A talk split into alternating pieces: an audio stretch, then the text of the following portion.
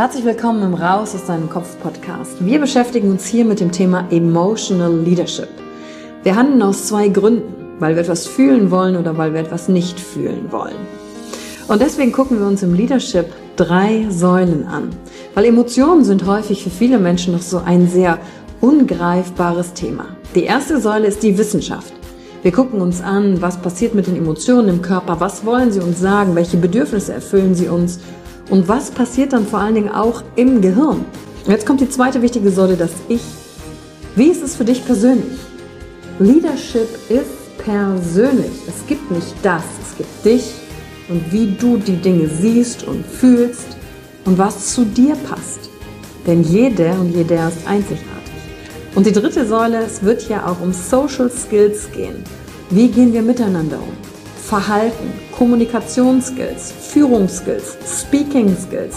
Also alles um das Wir, das Miteinander zu stärken. Und dazu gibt es eigene Folgen mit persönlichen Erfahrungen von mir und ich schaue aber auch anderen Menschen in ihren Kopf durch Interviews, um zu gucken, wie sie die Thematik für sich gemeistert haben. Und du bist hier richtig, wenn du dir selbst auf die Schliche kommen willst. Wenn du die Kraft deiner Emotionen für dich und nicht gegen dich nutzen möchtest. Und wenn du vielleicht so ein Gefühl hast, von da gibt's noch mehr für dich in dieser Welt. Egal, ob du Führungskraft bist oder nicht. Denn am Ende führen wir immer, unabhängig vom Titel. Emotional Leadership. Discover Emotions, the key to your energy. Ihr wisst ja, dass ich Teil der Emotional Leadership Company bin und für mich emotionale Freiheit ganz weit vorne steht. Und wie erlangen wir die? Ganz einfach. ganz einfach indem wir uns besser kennenlernen, unsere Blockaden, die Kraft der Emotionen für uns nutzen. Und meistens gibt es nur zwei Gründe, aus denen wir handeln. Entweder, weil wir etwas fühlen wollen oder weil wir etwas nicht fühlen wollen. Und das passt auch heute gut zum Thema Angst, Angst, Panik. Und ähm, da habe ich mir die Expertin geholt, mit der wir nämlich auch zusammenarbeiten. Wir arbeiten nicht zusammen, Frau Schufs. Ne? Wir sind ja auch befreundet. Heute hat auch jemand gesagt, er findet, wir könnten Schwestern sein. Das haben wir auch schon das ein oder andere Mal gehört vielleicht auf einer anderen Ebene, weil Eva verbindet ja als Therapeutin die Mission, Coaches besser zu machen und vor allem auch, die, dass wir uns die Hände reichen. Ich bilde die Coaches aus und Eva macht sie noch besser, Grenzen zur Therapie, ähm, um mit Unsicherheiten auch umzugehen. Das heißt, Eva macht den krassen Shit. Zum Beispiel, was mache ich eigentlich, wenn jemand sagt, ich will mich umbringen, äußert Suizidgedanken, aber noch viele andere Themen, wie was ist eigentlich genau eine Depression weil wir ja häufig mit so Begrifflichkeiten um uns werfen und eigentlich gar nicht so genau wissen, was das eigentlich ist. Und heute, die Frage kam aus euren Reihen, wie gehe ich mit Angststörungen um? Und da habe ich gedacht, okay, das ist sehr speziell. Vielleicht fangen wir mal so an.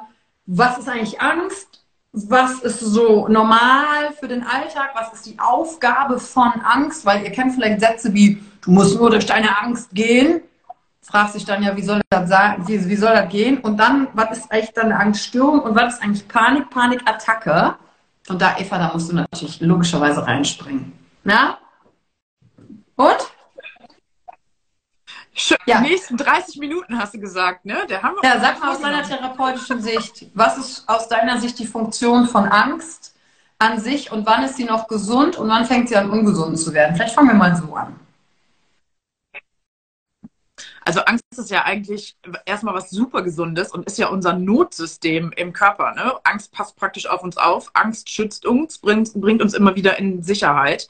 Von daher ist Angst überlebensnotwendig ähm, in normaler Form. Wenn Angst allerdings übergreifend wird, äh, größer wird, als sie eigentlich angemessen wäre, dass Menschen beispielsweise vor Dingen, die eigentlich keine Angst machen, mehr Angst bekommen, also wenn ich jetzt überfallen werde, ist klar, dass ich eine Menge Angst habe. Das ist auch völlig normal. Wenn ich allerdings zum Beispiel ähm, dann im Anschluss vor der Kirche Angst habe, vor der ich überfallen wurde, dann ist das ziemlich, was heißt unnormal, aber untypisch in dem Sinne, weil vor Kirchen hat man in der Regel keine Angst. Also das bedeutet, wenn eine Angst entsteht durch ein Ereignis, ähm, die unnormal groß ist und deinen Alltag beeinflusst. Dann reden wir über eine Angststörung und dann ist es nicht mehr.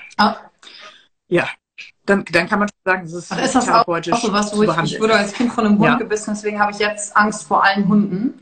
Rational weiß ich, dass es nicht ist, aber ja. es beeinflusst auch meinen Alltag, den Umgang mit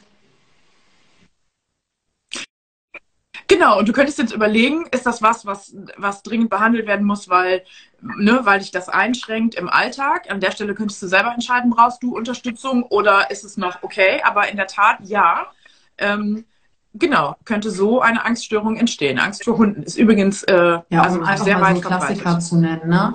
Ich glaube, ähm, wenn wir nochmal, äh, bevor wir jetzt in die Angststörung und Panik und so weiter reingehen, aber auch was eine Panikattacke ist, woran erkenne ich die? Ich hatte zum Beispiel am Wochenende eine Teilnehmerin bei einem Seminar, die, ähm, da wurde emotional sehr stark bei ihr etwas geöffnet und dann konnte sie sich selber fast, also sie konnte sich selber nicht mehr beruhigen. Und dann hat jemand zu ihr gesagt, ich glaube, vielleicht hast du sogar eine Panikattacke. Das zu hören, da war diese Person dann weg, da guckt sie mich an und sagt, habe ich eine Panikattacke? Habe ich eine Panikattacke? Und ich dann erstmal so, nein, reg dich ab, du hast keine Panikattacke, es ist alles gut, vollkommen normal, es sind nur viele Emotionen. Und in meinem Kopf habe ich gedacht, alter Falter, weißt du, was du auslösen kannst, weil du so random jemanden Begriff an den Kopf knallst, der dann plötzlich durch den Begriff Panik in eine äh, größere Angst versetzt wurde, als wenn du nur gesagt hättest, du, dein Körper reagiert gerade, du bist gerade in einer emotionalen Phase, es ist alles okay, fühlt sich ungewohnt an, weil es ist neu.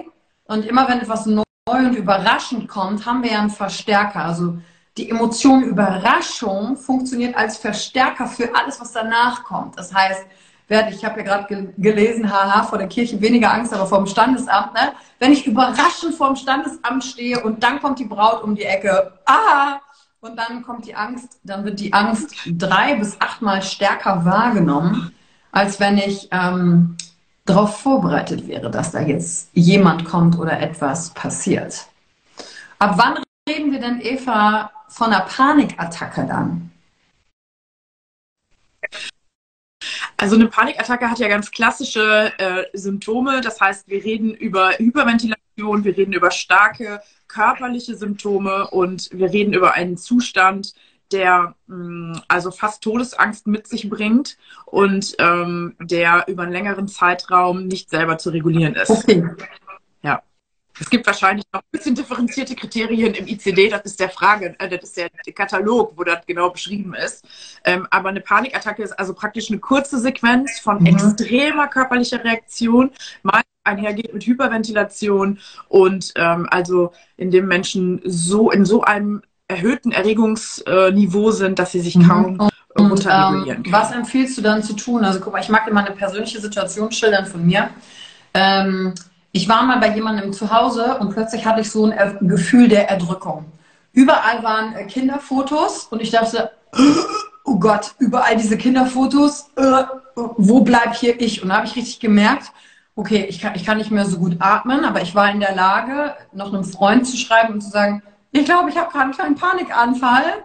Ist vielleicht was anderes als eine richtige Attacke, weil ich war ja noch in der Lage, in eine Handlung zu gehen um das wahrzunehmen. Aber es war so ein Gefühl der Bedrückung dann am Ende da. Und ich habe dann für mich herausgefunden, okay, ich habe hier Angst bekommen vor der Auflösung meines Ichs, weil ich wusste, ich muss, habe mich frei gekämpft sozusagen und das aufzugeben mit, mit so vielen Verpflichtungen von jemand anderem, oh Gott, das, das hat bei mir was ausgelöst. Aber jetzt würde ich nicht in dem Fall von einer Panikattacke richtig reden. Mhm. Ja, also ich glaube, dass das bei jedem unterschiedlich ja. ist. Ich glaube, ja, du konntest noch reagieren ne? und nicht bei Hyperventilation abgedriftet sozusagen. Das ist immer gut, auch handlungsfähig zu sein.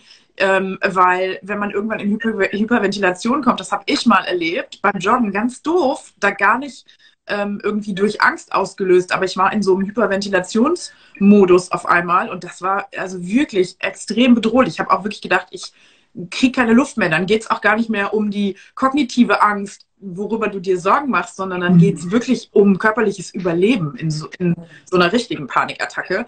Ähm, ich glaube, also Atemtechniken und Ablenktechniken sind immer strategisch sinnvoll. Das heißt, versuch irgendwie zu gucken, dass du zählst oder was mit dem Alphabet macht. Und es gibt die 478 Atemmethode. Das ist ähm, vier Schläge einatmen, sieben Schläge halten, acht Schläge ausatmen. Ähm, denn Hyperventilation bedeutet ja, du hast eine Übersättigung von Sauerstoff, also du hast zu viel eingeatmet. Das bedeutet, du musst halt regulieren, du musst weniger einatmen und mehr ausatmen, damit sich das wieder ein bisschen äh, runterfährt. Das wird aber eine Zeit lang dauern. Aber da hat sich halt bewährt, du atmest in vier Zügen ein, du hältst sieben Züge und damit meine ich nicht 1, 2, 3, 4, 5, 6, 7, mhm. sondern ne, hältst wirklich fast sieben Sekunden und atmest dann acht Sekunden aus. Und ich glaube, alles, was mit Kontrolle zu tun hat, in dem Moment, wo dran ja, festhalten hilft. Darüber, das Wichtigste ist, glaube ich, immer, den Atem kann ich kontrollieren. Und darauf muss ich mich konzentrieren, denn ich weiß noch, dass jemand, ähm, da wusste ich, da wusste ich diese ganzen Hintergründe noch nicht. Da ist auch sowas ausgelöst worden. Es war definitiv eine Übersättigung im Körper und die Person hat dann angefangen zu krampfen. Ich wusste damals aber nicht, dass das mit Sauerstoff zu viel im Blut zu tun hatte. Und ähm, jetzt zu verstehen, ah, weil dann hat die Person noch ihre Hände angeguckt und gedacht, oh Gott, ich krampfe, ich kann meine Hände nicht bewegen.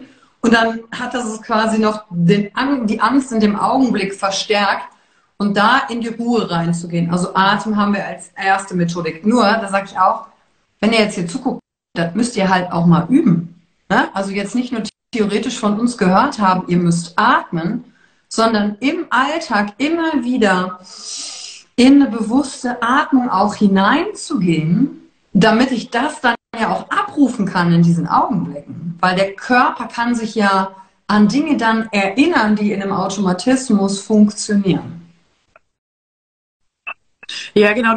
Du musst die Strategien auf jeden Fall vorher schon beherrschen. Es bringt nichts, in dem Moment dir zu überlegen, was könntest du jetzt tun. Also du musst praktisch schon die Atemtechnik, mhm. ne, wie du schon gesagt hast, im Alltag schon geübt haben. Es muss was sein, was du regelmäßig machst, damit du dann darauf zugreifen kannst. Genau wie zum Beispiel Tier-ABC ne, oder Rückwärtszählen von 100 rückwärts einfach. Das musst du schon hunderte Male gemacht haben, damit dein Gehirn in dieser überaus stressigen Situation überhaupt darauf kommt, dass das jetzt eine Strategie sein mhm. könnte, die du jetzt Also für mich sind das definitiv Notfallstrategien, ganz wichtig zu sein, im Hier und Jetzt zu sein. Wirklich ähm, über die Sinne. Vielleicht magst du noch mal auch das Tier ABC erklären, wie das funktioniert, weil ich finde das total süß.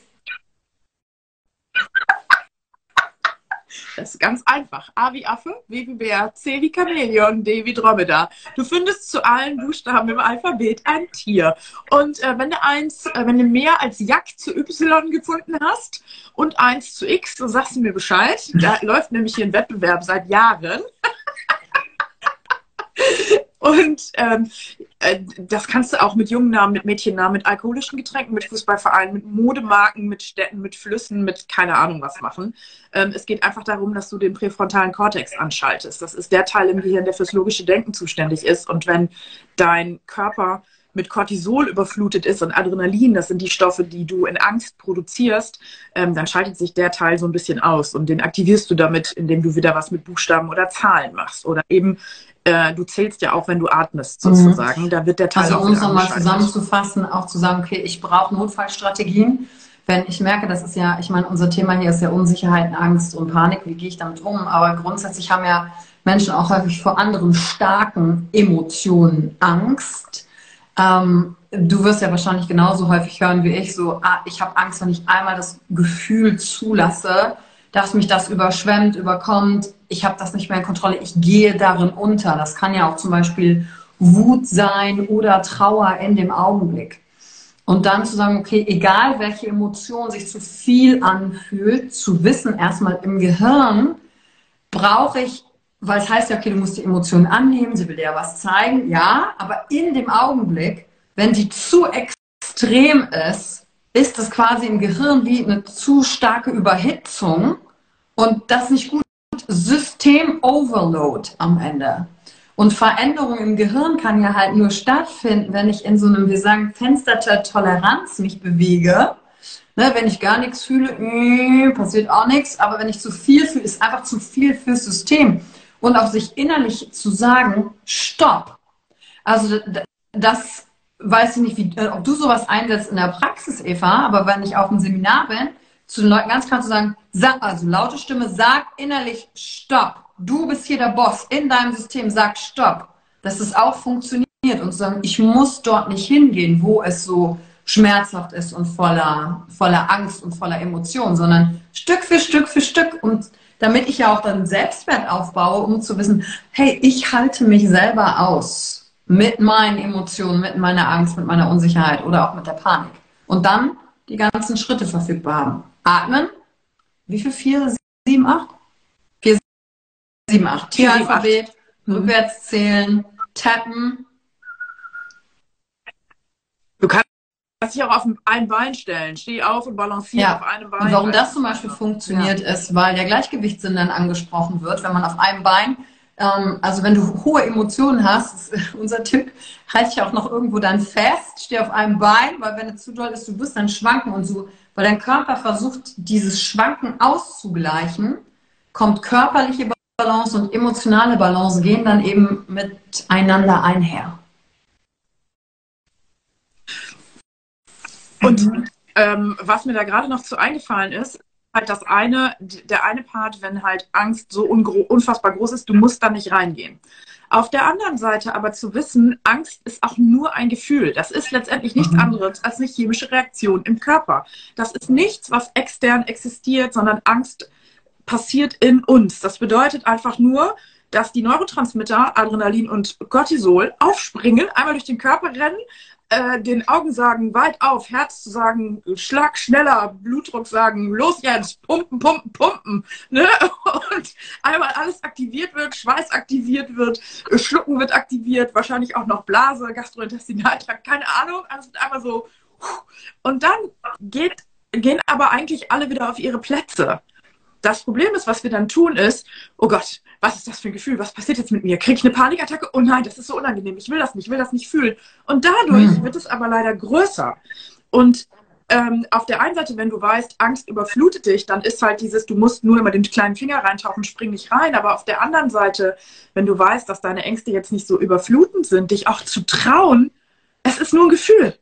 Also es ist dein chemischer Prozess im Körper und ganz viele Menschen haben so Angst vor der Angst und unterdrücken die dann mhm. und die wird dann aber größer und dann wird sie irgendwann zu so einem Riesending ähm, ne, was du dann irgendwie so stückweise abarbeiten musst. Und ähm, wenn du dich traust, vorher schon den Weg zu finden, dich irgendwie vielleicht, wenn du merkst, es, äh, es kommt irgendwie, du bist gerade in Angst, dich vielleicht aufs Bett zu legen, dir einen Wecker zu stellen auf drei Minuten und einfach dich zu trauen, das zu fühlen, was da ist. Denn es kann sein, dass es danach einfach weg ist ich will jetzt nicht über eine lassende Panikattacke kommen, wenn du es unterdrücken kannst oder wenn du es vorher irgendwie regulieren kannst, sondern ich rede einfach über das Gefühl Angst, wovor mhm. ganz viele Menschen schon Angst haben. Also Angst vor der Angst. Ja, und ähm, was ich gut daran finde, ist, was du gerade gesagt hast, stell dir einen Timer. Ähm, zu, zu, sagen, das ist nur ein spezieller äh, Zeitraum. Ist es eine Minute, ist es zwei oder sind es drei? Wirklich dir selbst einen Timer zu stellen und zu sagen, okay, das ist jetzt hier gerade mein, keine Ahnung, emotionales Zirkeltraining.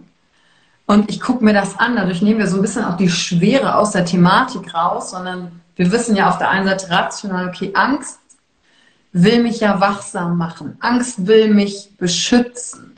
Angst macht ja auch, dass ich mich vorbereite. Das Wort Unsicherheit ist ja nur eine schwächere Form von Angst, ähm, Zweifel ist eine schwächere Form von Angst. Und das bedeutet nicht, ich muss direkt an allem zweifeln, die Dinge über Bord werfen, weil gerade für diejenigen, die hier von euch zuhören und zuschauen, die äh, spirituell unterwegs sind, ja auch mal sagen, nein, wenn es sich nicht danach anfühlt und die Angst, ah nee, hm, dann ist es nicht meins, sondern am Ende ist die Angst ein Trigger und ich habe letztens etwas Wunderschönes gehört. Jeder Trigger ist die Chance für emotionale Heilung. Ein Trigger ist eigentlich wie eine Heilungsmedizin, weil sie direkt dich darauf aufmerksam macht. Hier, klick, klick, klick, klick, da, bing, bing, bing, bing, bing. Hier musst du einfach mal hinhören und hinschauen. Und was dann hilft, wenn du dich hinlegst, glaube ich, auch dieses Mal reinzuspüren, zu beobachten im Körper. Und äh, weil hier gerade jemand geschrieben hat, mein Kind hat Angst äh, vor Monstern. Ähm, dann zu schauen, wie sieht denn mein Monster konkret aus? Wo ist es denn? Wie fühlt es sich an, wenn ich das jetzt mal auf die Angst im eigenen Körper beziehe? So beschreibende Adjektive parat haben. Wo ist sie denn? Ist die im ganzen Körper? Ist die nur in der Brust? Ist die im Bauch? Sitzt die mir im Nacken? Ja, manchmal hat man ja dieses Gefühl im Nacken. Ähm, wie ist das dann? Ist es klein? Ist es groß? Ist es kribbelig? Ist es kalt? Ist es heiß? Wenn es eine Farbe hätte? Also sich selbst zu scannen. Und durch dieses Scannen fange ich an, mich selber zu beobachten. Und durch das Beobachten aktiviere ich wieder den präfrontalen Kortex. Und dadurch kommt schon wieder mein Regulationssystem an. Und dann wird die Angst klein und dann kann ich gucken, hey, was, und dann würde ich glaube ich sagen, auch mal zu schauen, was war eigentlich der Auslöser? Also ganz oft, das ist so ein neuer Ansatz, finde ich, dass Angst kommt ja nicht einfach von irgendwoher. Bis auf so ursprüngliche Ängste wie Spinnenangst und Angst vor Dunkelheit und so. Das sind meistens schon Ängste, da müssen wir gar nicht unbedingt was gelernt haben oder erlebt haben, sondern das sind tatsächlich so äh, ne, Urängste, die, die man einfach haben kann, ganz interessanterweise. Es hat ja niemand kommt auf die Welt und hat Angst vor einem PC oder so. Ne? Aber vor Spinnen und Dunkelheit oder Gewitter und so, das kann tatsächlich sein. Ähm, und ähm, wo kommt die überhaupt her? Ich glaube, dass ganz viele Ängste durch ein traumatisches Ereignis ausgelöst werden. Dass wir so eine, so überrascht, ne, wie du schon gesagt hast, überrascht, dadurch wird es verstärkt, so ein Moment der Hilflosigkeit und Ohnmacht erleben, dass es wie so ein Mini-Trauma ist und das dann da die, die, die äh, Reaktion mit sich bringt, dass wir das vermeiden. Und immer wenn wir etwas vermeiden, schützen wir uns, dann schützen wir uns vor der Angst. Ne? Und wenn das aber wieder auf uns zukommt, dann ne, sind wir damit konfrontiert, finden es unangenehm. Ja, und dann natürlich auch sich zu fragen, wovor, also wovor habe ich denn jetzt hier konkret Angst? Also ich weiß noch, ähm, im März 2020, als Corona ja losging, da hatte ich kein Online-Business, sondern ja nur Live-Seminare. Und da war ich gerade auf Thailand im Urlaub und dann habe ich mit einem Freund telefoniert und der hat mir noch mehr Angst gemacht. Der hat gesagt, oh Gott, äh, also alle werden entlassen, also von großen Firmen und sowas. Ich dachte, na, das war jetzt ein super Telefonat. Da habe ich richtig gemerkt, wie ich danach aufgelegt habe. Ähm, oh, und wie so ein Druck auf der Brust gespürt habe und habe gedacht, Hä? ich bin jetzt hier, aber im Hier und Jetzt auf so einer schönen Insel, die Sonne scheint, die Vögel zwitschern, eigentlich ist hier gerade alles gut.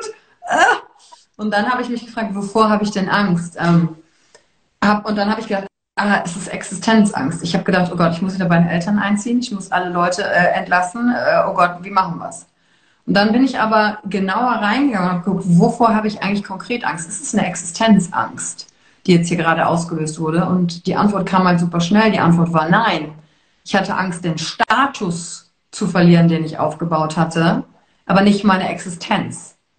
Und plötzlich war mit dieser Erkenntnis, dass ich nicht Angst um meine Existenz habe, sondern um meinen Status, eine Beruhigung im System, weil ich quasi mir das Monster angeschaut hatte und wusste, ah, Status kann mir, man mir immer nehmen, aber Existenz in diesem Augenblick bin ich ja. Und ich existiere genauso mit mehr und mit weniger. Und dadurch kam die Entspannung. Ah, ja. Ja, mhm. ich, mir ist gerade eingefallen, ich war mal auf einem Schweigeretreat. Das ist auch, weil du auch, äh, es war auch, mhm. glaube ich, Anfang 2020, ähm, vielleicht auch ein bisschen vor, ich weiß es nicht mehr. Nee, es muss da irgendwo gewesen sein. Ähm, und ähm, ich war sehr sowieso mit meinen Gedanken konfrontiert. Ähm, und abends merkte ich schon, es geht mir nicht gut, es kommt hoch. Äh, ne? Dann habe ich, ähm, hatten ja nichts, kein Handy, nichts zu lesen, nur ich auf diesem Zimmer und ich hatte ein paar Mandarinen. So, und dann merkte ich, oh Gott, es, es stieg echt so hoch, es hatte auch ganz viel mit Angst zu tun. Und ich habe mich dann tatsächlich aufs Bett gelegt und habe gedacht, gut, haben sie ja gesagt, wenn was kommt, spring rein, umarm es, heißes Willkommen. Da dachte ich, was soll das heißen jetzt hier? Ne? die Angst umarmen. Warum? Naja, ich habe auf jeden Fall mich getraut hinzugucken und dann kamen halt so Bilder. Das war im Rahmen der Pandemie, ähm, wo so alte Menschen in Supermärkten standen, Regale leergeräumt waren und so ganz hilflos vor diesen leeren Regalen standen ähm, und man praktisch damit assoziierte, oh Gott, ne, äh, es ist, was ist jetzt mit denen? Die sind alleine, die, da ist nichts, die wissen nicht, wie sie sich noch irgendwie versorgen sollen. Es gibt keine Nudeln, kein Klopapier, keine Ahnung was mehr. Ne? Ähm, aber das fand ich so ein, so ein bedrückendes Bild in dem Moment und habe dann gemerkt, ah krass, meine Angst ist Alters, so Alterseinsamkeit und Altersarmut. Und ich habe gemerkt, wie krass mich das bewegt hat und wie mich das berührt hat in dem Moment. Und ähm, dann aber dahin zu gucken und die Entscheidung zu treffen, dass egal was passiert, ich alles dafür tun werde, dass das nicht passiert. Ähm, dass ich mir Hilfe holen werde und dass klar ist für meine Zukunft, dass ich äh, in dem Zuge da nicht allein sein möchte. So, und dass ich dann nicht mehr zu Hause alleine irgendwo leben möchte, sondern immer irgendwie dafür sorgen würde, dass ich in Gemeinschaft bin. Das ist eine Entscheidung, die ich in dem Moment getroffen habe, die das irgendwie vereinfacht hat. Das ist immer noch natürlich, dass ich denke, mhm. oh, irgendwie bedrohlich, aber aushaltbar.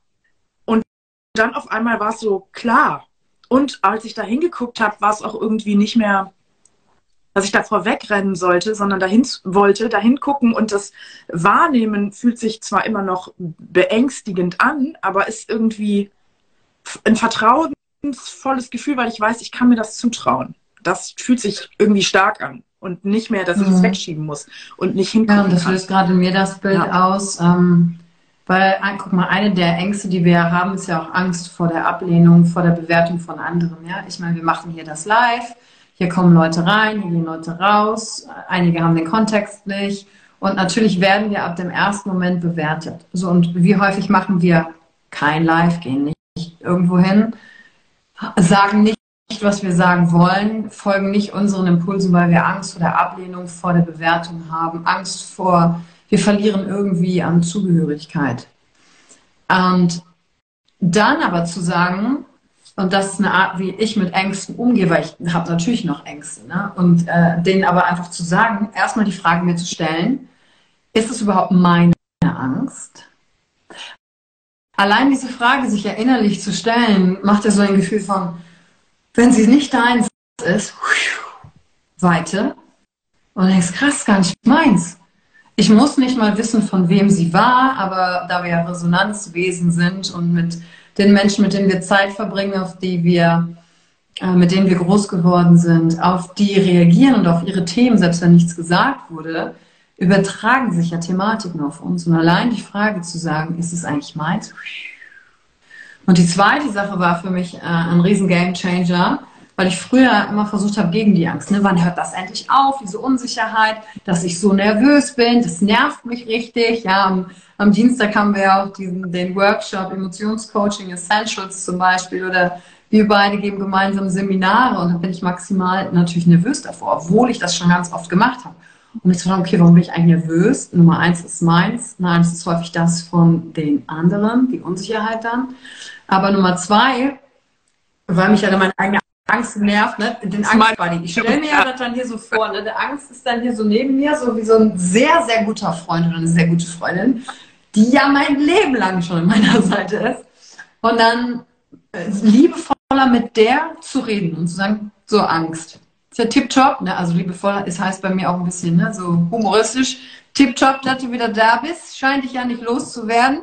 Du magst mich wohl richtig gut, nicht? so. Und jetzt machen wir zwei es trotzdem. Schön, dass du da bist. Ich anerkenne dich, dass du ähm, mich beschützen willst. Da ist eine gute Absicht dahinter. Du gehst nicht weg, ich bekämpfe dich nicht, aber weißt du was? Ich bin hier der Boss und jetzt machen wir es gemeinsam. Ich nehme dich einfach mit. Ich nehme dich einfach mit und das ist ja auch im Zwischenmenschlichen, wenn ich jemandem sage, dass er mir viel bedeutet, bin ich dann unsicher und nervös und ja, aber habe immer noch Angst, ja, aber als Technik, was mir da geholfen hat, ist wirklich zu sagen, was ist. In das Gespräch reinzugehen oder, oder auf die Bühne zu gehen und zu sagen, wie viele von euch sind nervös? Willkommen äh, in meiner Welt. Ich jetzt auch. Nur weil ich hier oben stehe, nur weil ich jetzt hier gerade das Insta Live mache, bedeutet das so nicht. Ich weiß, irgendwas mehr kann irgendwas besser. Und ähm, der Punkt ist aber, ich tue es trotzdem mit der Angst. Und das darf andere inspirieren, trotzdem gerade mit dem umzugehen und dann zu merken, ach krass, ist gar nicht mehr so wild. Weil eigentlich ist Angst haben nicht unser natürlicher Zustand. Wenn du Kinder ja anschaust, also junge Kinder, die, die entdecken wollen die Welt, die kennen das ja noch nicht. Ich bin erst heute an der Straße vorbeigefahren, da war so ein Junge auf so einem Dreirad, also auf diesem Laufrad, ne? Und der Papa hat gerade die Tür zugemacht und der, der kleine Junge mit seinem Helm wollte schon sofort, also du hast ja gesehen, Kinder gucken ja nicht rechts und links, der wollte direkt Speed geben. Und der Vater hat ihn noch so gepackt ne? weil das war ja an einer Straße auf dem Bürgersteig.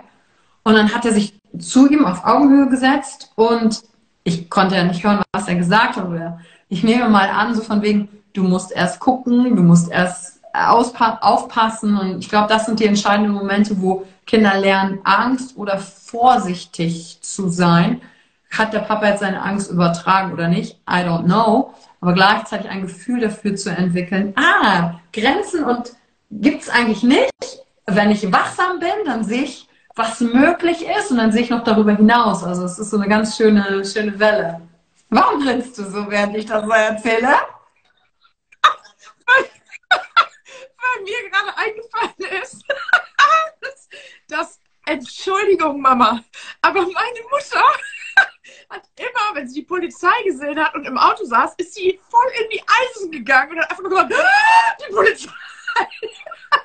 Obwohl sie gar nichts gemacht hat und es überhaupt keinen Grund dafür gab. Ne? Und ich, ich habe sowieso, glaube ich, schon eine sehr ängstliche Familie. Also meine Mom hat den Satz, oh, das kannst du doch nicht machen, ziemlich oft gesagt in meiner Kindheit, wie krass ich das übernommen habe. Es hat mich einfach gerade daran erinnert, weil du das gesagt hast, so lernen Kinder den Unterschied zwischen ne, Angst oder Vorsicht. Ähm, man kann das halt auch lernen. Und ich habe ziemlich viel Angst gelernt von meiner Family. Und wie, äh, Leute, wenn ich die, wenn an mir die Polizei vorbeifährt, ich habe auch einen erhöhten Herzschlag und verhalte mich nicht ganz normal. Das habe ich echt so richtig übernommen. Was soll das? Henrik lacht sich immer schlapp über mich und sagt immer, was stimmt denn jetzt doch Seltsam. Und dann kommt auch dieses Gefühl von Schuld hinein, obwohl du gar nichts gemacht hast. Ach, unangenehm. Ja. Völlig absurd. Wie krass das. Und wir haben nie was Doofes erlebt, ne? Und wie krass aber meine Mutter mhm. das antrainiert hat, ungewollt, ne? Das ist crazy. Ja, ich, will, will gleich noch auf eine, einen Kommentar von Katrin eingehen. Ähm, diese, dieses kollektive Angstbewusstsein. Zum Beispiel, guck mal, als ich drei Jahre in äh, Shanghai war, habe ich angefangen, den Blog zu schreiben damals. Ne? Und da habe ich natürlich aus Solameng heraus beschrieben, wie es ist. Ne? Da habe ich zum Beispiel einmal eine Folge gemacht darüber, einen Artikel darüber geschrieben, guck mal, hier hängen überall Kameras, du gibst, äh, wenn du hier mehrere Jahre sein willst, dein Blut ab, deine Fingerabdrücke ab, also eigentlich, die haben alles von dir. Könnten die auch alles anhängen, alles ist überwacht. Aber dann habe ich gesagt, aber wenigstens machen die das hier offen. Das wird hier nicht verheimlicht, dass du überwacht wirst. Während hingegen in Deutschland so getan wird, als würden wir nicht überwacht werden. Und das habe ich dann so salopp draufgeschrieben.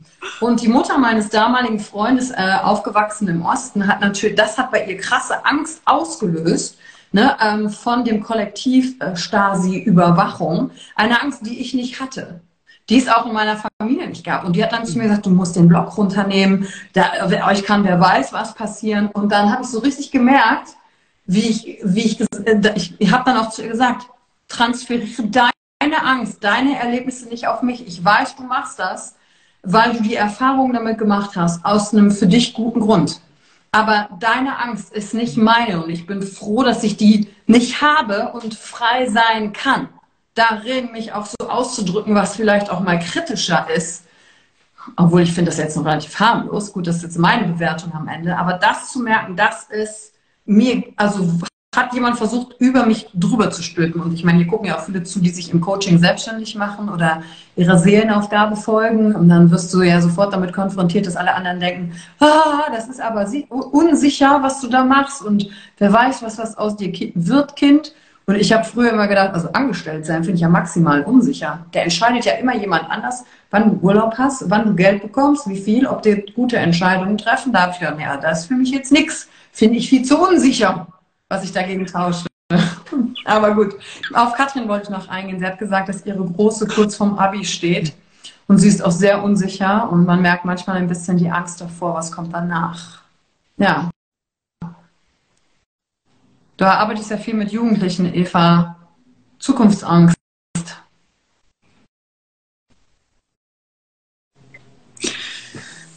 Ist ja auch was, äh, was wirklich bedrohlich ist, ne? wenn man noch nicht so weiß, ähm, was man später machen will, eigentlich in der krassesten Entwicklungsphase in seinem Leben steht und dann entscheiden soll, was man die nächsten 40 Jahre anstellen möchte, 50 mittlerweile, äh, dann ist das auch eine riesengroße Herausforderung. Und da so wenig Druck wie möglich auf seine Kinder auszuüben und ins Vertrauen zu gehen und zu sagen, hör mal, ist nicht schlimm, wenn du das noch nicht weißt. Ähm, mach dir keinen Stress. Mach Schritt für so gut Schritt, geht. Ne? Also habe ich heute gerade noch mit einer Mutter. Ja, Und wenn es ein Jahr wiederholen ist, dann ist das so. Völlig in Ordnung, weil das ist, also man macht die größten Prüfungen in seinem Leben hirnphysiologisch in der be beschissensten Zeit. Sorry. Ne? Also wo noch super viel in Gang ist, verlangen wir das verlangen wir die erste riesengroße Prüfung. Ähm, und das ist natürlich nicht zu ändern. Das ist mir klar, da müssen wir irgendwie durch. Das soll bloß heißen, erstmal Verständnis zu haben, wenn es mit der Motivation und Konzentration nicht so funktioniert und Angst haben, da kann ich halt Sicherheit gegenstellen. Das bedeutet, mal, es ist nicht schlimm, ich vertraue dir, wir werden einen Weg finden. Du musst nicht direkt nach dem Abi ausziehen, du brauchst auch gar kein Abi machen, du kannst es später machen und den Raum öffnen für, du hast alle Möglichkeiten. Mir ist lieber, dass du dich findest, weißt, was für dich wichtig ist, was du gut findest. Abi kannst du halt später auch noch nachmachen, im Zweifelsfalle. Ist natürlich, natürlich ist es praktisch, wenn man es sofort mitnimmt. Ne? Aber wenn nicht, es gibt ja immer die Möglichkeit, und seinen Kindern zu vermitteln, ich vertraue dir, denn der Weg, den du gehen wirst, und es ist nicht gekoppelt an Abschlüsse, den gehe ich mit dir und wir werden einen Weg finden, wie du glücklich bist. Und wenn das als Alpaka-Hirte in den Bergen ist, that's it, dann bin ich bei dir. Und da das Vertrauen zu geben und daran zu glauben, dass Kinder ihren Weg gehen und sich auch nicht verunsichern lassen von Familienmitgliedern, die sagen, die muss doch was machen, weiß die jetzt schon, was sie machen will. Oh, das ist so krass, das übt so einen Stress aus in ja, dieser Gesellschaft. Meine, sind das die Erwartungshaltungen ja. häufig Vertrauen. auch der Erwachsenen. Ne? Also der Sohn einer anderen Freundin, der war ein bisschen so, warum soll ich überhaupt was machen? Planet Erde ist Fakt. Äh, wir haben Krieg, wir haben... Pff, Finanzsystem geht, in Arm, also so dieses, wozu soll ich überhaupt was machen? Also Hoffnungslosigkeit auf der einen Seite. Und dann hatte ich aber an, als ich in der Goethe-Uni ähm, doziert habe, eben auch ganz junge Studenten da sitzen, die halt gesagt haben, ja, und genau weil es quasi Fakt ist, kann ich hier ganz viel verändern. Kann ich hier wirken, kann ich was verändern, kann was tun, kann was kreieren und sich dadurch wieder das innere Gefühl von Selbstwirksamkeit zurückzuholen, zu sagen, hey, die Zeiten, in denen wir uns bewegen, brauchen einfach unterschiedliche, unterschiedliche Wege. Und ich glaube, ähm, weil ich kenne diese Angst, hatte ich selber. Ich habe gedacht, okay, Schule ist eigentlich ganz cool, weil da sind alle Jahre vorgegeben. Und plötzlich wirst du ins Leben rausgespuckt, weißt wie gar nichts funktioniert. Also weißt ja nicht mehr, worauf ist bei einem Mietvertrag zu achten, wo kein, macht man was ist eigentlich das Geldsystem? Wie findet man eigentlich einen Job? Will ich überhaupt einen Job? Äh, wie geht die Waschmaschine an? Keine Ahnung. Also die komplette Überforderung. Und dann auch zu sehen, ähm, es haben ja auch andere schon geschafft. Und kann ich mich vielleicht noch Orientierung finden, wenn ich selber noch in mir so unsicher bin von Geschichten von inspirierenden Menschen, deren weder deren Lebensläufe gerade waren äh, ähm, im alten System, noch ähm, angepasst haben, noch äh, es geschafft haben, mit äh, 25 schon Millionär sein zu müssen. Weil das haben ja auch einige als Ziel.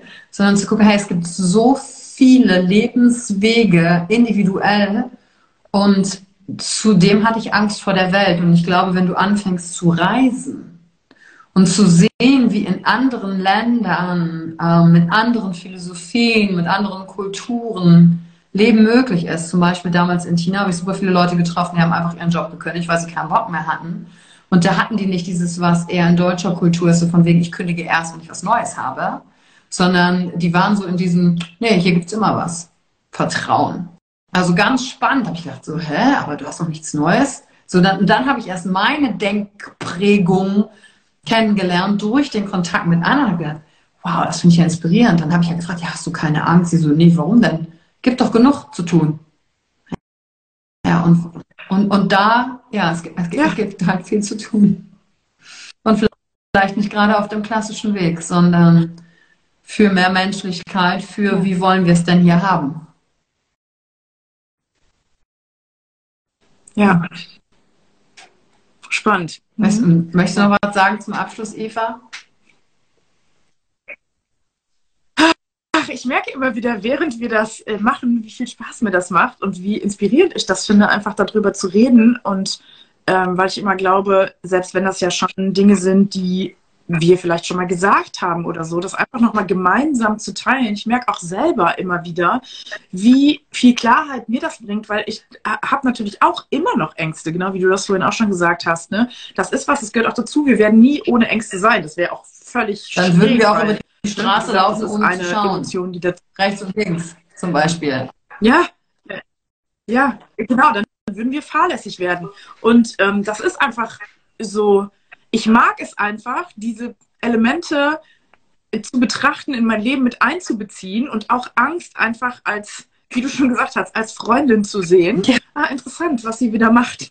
Ja, Interessant, dass sie da ist. Und übrigens an die Hand nehmen und drauf zugehen. Es gibt so ein ganz wunderbares äh, Buch. Ich, Jim Knopf mag ich eigentlich nicht. Aber äh, es heißt Jim Knopf und der Scheinriese. Äh, da, da, stehen die nämlich in der Wüste und da ist die Angst riesengroß. Und dann fahren sie mit der Lokomotive drauf zu und merken, äh, das war irgendwie eine Fata Morgana. Der Typ ist eigentlich super klein. Und äh, stellvertretend soll die Botschaft sein. Angst wirkt erstmal ganz doof. Wenn du drauf zugehst und dich traust und ins Vertrauen gehst, wird sie kleiner, weil das halt ist, was du selber kreierst. Angst ist ja nichts, was im Außen da ist, sondern das ist halt in dir. Und äh, wenn du dich traust, hinzugehen, dann wird sie kleiner. Und dann zu gucken, im ja. Augenblick zu entdecken, was ist denn da jetzt? Und nicht im Kopf zu sein, sondern wirklich präsent im Augenblick zu sein, zu gucken, was ist eigentlich jetzt? Ist, also, wofür kann ich eigentlich wirklich Angst haben? Es gibt zum Abschluss, mag ich gerne noch mit euch teilen, so eine schöne Geschichte. Vielleicht kennen sie einige von euch. Da geht ein Mann ähm, durch den Wald und genießt so den Wald und ah, den Duft des Mooses und es hat gerade geregnet und die Sonne scheint und er sieht, wie die Sonne dann durch die Blätter scheint und er hört die Vögelchen zwitschern, das Rotkehlchen, er hört den Specht und ist so, so voll im, ah, ich habe erst heute ein Rotkehlchen gesehen, deswegen wollte ich das hier einbauen. und äh, dann plötzlich kommt ein Tiger vorbei ja, ich verstehe schon, einige von euch denken, wie in so einem Wald, wo Moos ist, kann kein Tiger sein. Ja, jetzt lassen wir mal die geografischen Gegebenheiten mal weg. Kommt der Tiger, Tiger guckt ihn an und er hat natürlich totale Angst. Aber der Tiger macht gar nichts, der Tiger geht weg. So, und was macht der Mann danach? Er geht, kann er noch so die Vögel hören? Kann er noch den Duft des Waldriechens? Oder beschäftigt er sich in seinen Gedanken, oh Gott, der Tiger, ich hätte gefressen werden können, oh Gott, hätte der mich ausgeweitet, äh, was ist, äh, hätte, ich, hätte ich schnell laufen können, hätte ich eine Chance gehabt. Also in seinem Kopf dreht und wendet er die ganze Zeit die Begegnung mit dem Tiger und kann dadurch gar nicht mehr den Wald genießen, obwohl der Tiger schon längst weg ist. Und geht natürlich auch viel vorsichtiger. Und ich glaube, das ist ein, eine Sinnbildgeschichte dafür, wenn wir unsere Vergangenheit mit uns rumschleppen.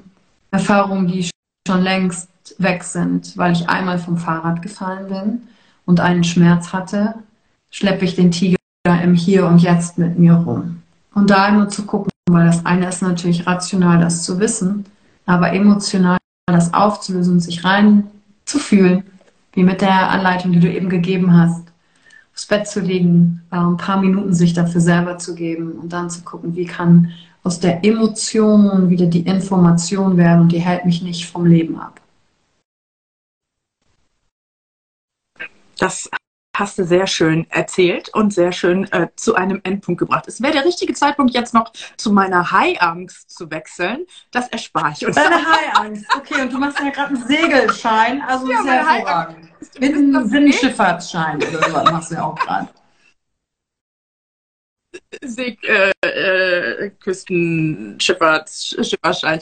Ähm, nee, du, die Haiangst im Whistler See ist das Problem. Das äh, vernebelt nämlich manchmal das Hier und Jetzt, wenn ich auf dem Stand-Up-Paddling-Board sitze. Ne? Äh, das ist auch eine bekannte Problematik, die Haie im Whistler See. Okay. Nein.